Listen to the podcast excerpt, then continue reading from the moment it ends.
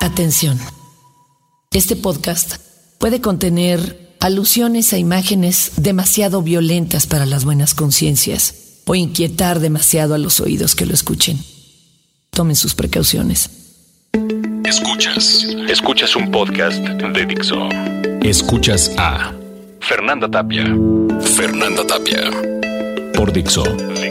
La productora de podcast más importante en habla hispana de la serie Cuero, Látigos y Látex. Una ofrenda al amo Alexander. Diario de una esclava. Ahora sí esclava. Bueno, en entrenamiento. Uno nunca deja de estar en entrenamiento y siempre puede aprender algo nuevo. Sobre todo cuando se trata de leer al amo, de adelantarse a sus deseos, prever sus necesidades, cumplir los caprichos que ni siquiera ha deseado, idear fantasías para él que superen las que él mismo tuvo de adolescente cuando amanecía mojado. Llegamos a una decisión tal vez un poco dolorosa, más en lo emocional que lo físico, pero teníamos que retirar esos grilletes, esos anillos de titanio que llevaba en el cuello, en las muñecas, en los tobillos. Estaban empezando a causar demasiadas preguntas y exasperación por parte de aquellos y aquellas que no lo entendían. Sobre todo en un centro laboral que no podía darme el lujo de perder. No solo por lo económico, sino por lo que esto iba a representar. En mi carrera, sí, pero también en la vida de otros. Así que decidimos dar un paso más y él tomó una decisión que verdaderamente me asombró. Retirarlos. Retirarlos. Al principio yo me sentía absolutamente desnuda. Era muy extraño caminar por ahí y no sentir que mis anillos chocaban, sonaban hacían ruiditos simpáticos, recordándomelo a él. Hasta que, pasadas unas semanas, asistimos a un lugar a donde hacen perforaciones y tatuajes. Más tatuajes que perforaciones. Y el perforador era un joven que acababa de llegar de otro estado de la República. Apenas estaba condicionando aquel que sería el sillón para llevar a cabo las intervenciones. Apenas estaban limpiando el cuarto en donde todavía se podían ver capas de polvo impresionantes. Era de noche, hacía frío y yo sinceramente acudí a un lugar que no conocía porque solo alguien así se atrevería a no llevarme la contraria y hacerme cuatro piercings de una sentada. Literalmente.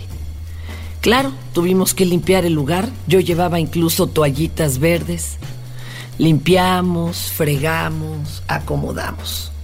Una vez que estábamos listos, o al menos eso pensábamos, el joven empezó a buscar las piezas que pondría.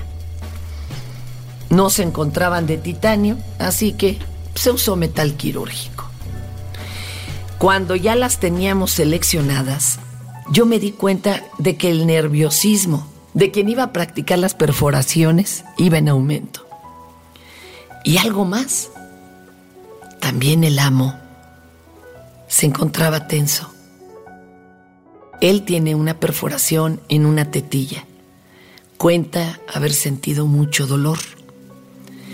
Creo que él sudó lo que yo no y por ende me tomó de la mano muy fuerte. Ahí estaba yo, muerta de frío, con los pezones erectos, listos a ser traspasados por unas agujas huecas que aunque punzantes, tardarían un momento en abrir su camino. El perforador tomó aire me pidió que yo también lo hiciera. y traspasó uno a uno los pezones. El dolor era fuerte, pero soportable. Hay otros en verdad más grandes. Me di el lujo de poder gritar, total. Era un segundo piso, donde no había nadie y a donde se colaba el bullicio del tránsito de Avenida Insurgentes en la hora pico. El problema fue cuando me tuve que colocar en postura ginecológica. A mí solo me preocupaba que no emanara un enorme olor a hormonas, porque el pobre perforador no tenía la culpa de mis escurrimientos sexuales. Y me di cuenta que no, que por el contrario, me encontraba seca, limpia y bastante bien olorosa. Cuando le dije al perforador si había hecho esto anteriormente, me confesó que nunca en ese lugar. Eran los labios más pequeños interiores. Le pedí que no utilizara pinza porque ese sí es un dolor inimaginable. Así que tuvieron que hacerlo con las manos enguantadas, perfectamente esterilizadas, entre él y el amo que me sostenían y yo respiraba como si asistiera a un parto. Me imaginaba lo peor. Me preguntó si yo estaba nerviosa. Le contesté que no y entonces el perforador me confesó que la verdad todos estábamos muy nerviosos. Recuerdo cómo tembló su mano cuando se acercó a la zona y tiró de uno de esos labios delgaditos. Yo pensé que podría incluso hasta desgarrarlo.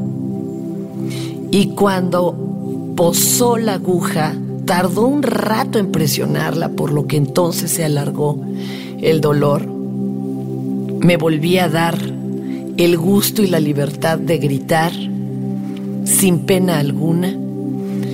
Cuando acabó la primera perforación allá abajo, colocó el piercing y yo sentía que un fuego emanaba desde las profundidades de mi ser y me consumía hasta el pecho. Pero no era dolor, era una incomodidad extraña. Había profanado un lugar que debía de mantenerse limpio y tal vez nunca tocado por el hombre. Pero faltaba uno más. Este se hizo con mayor prontitud, por lo que el grito ya solo fue por convenio. La verdad, en ese momento ardían los de los pezones y el anterior de los labios, por lo que había bastantes trincheras que cuidar antes de preocuparse por un nuevo incendio. Cerrado ese cuarto y último piercing, me vestí. Miré que tal vez no hubiéramos limpiado tan bien como yo había pensado y como debería de haber sido, pero que allí estaba, sin ningún problema, con una vista de asombro, tanto de el perforador como de mi amo, pero más que eso, un brillo de gratitud en sus ojos. Al saber que llevaba ese dolor e incomodidad, con mucho orgullo porque eran sus marcas.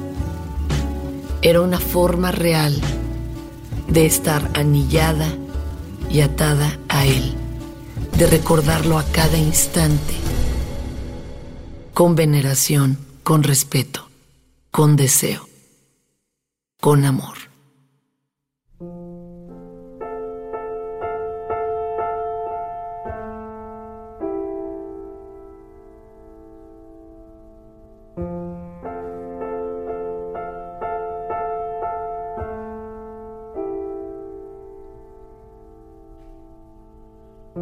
The spirit was gone from her body. Forever had always been inside. That shell had always been intertwined, and now it is entwined. It's hard to understand.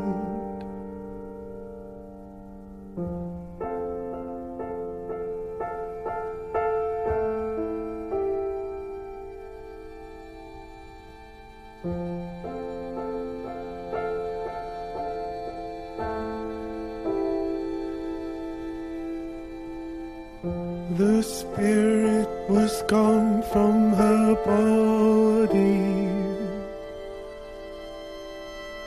Forever had always been inside.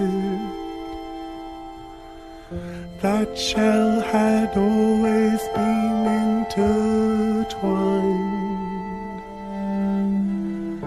And now it is entwined. It's hard to understand.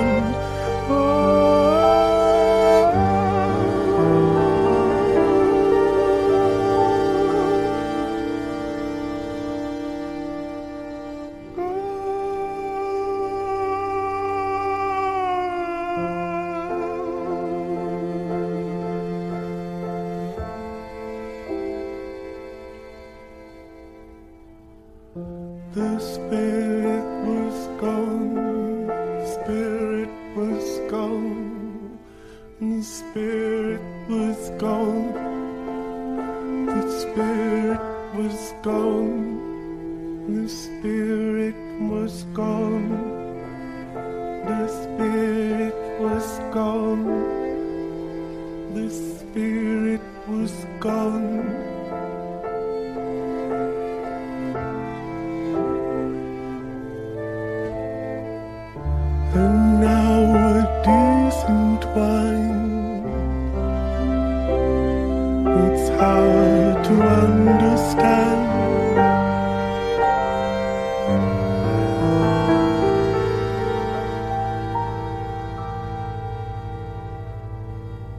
Escuchaste a Fernanda Tapia. Fernanda Tapia. Un podcast más de Dixo. El diseño de audio de esta producción estuvo a cargo de Fernando Benavides.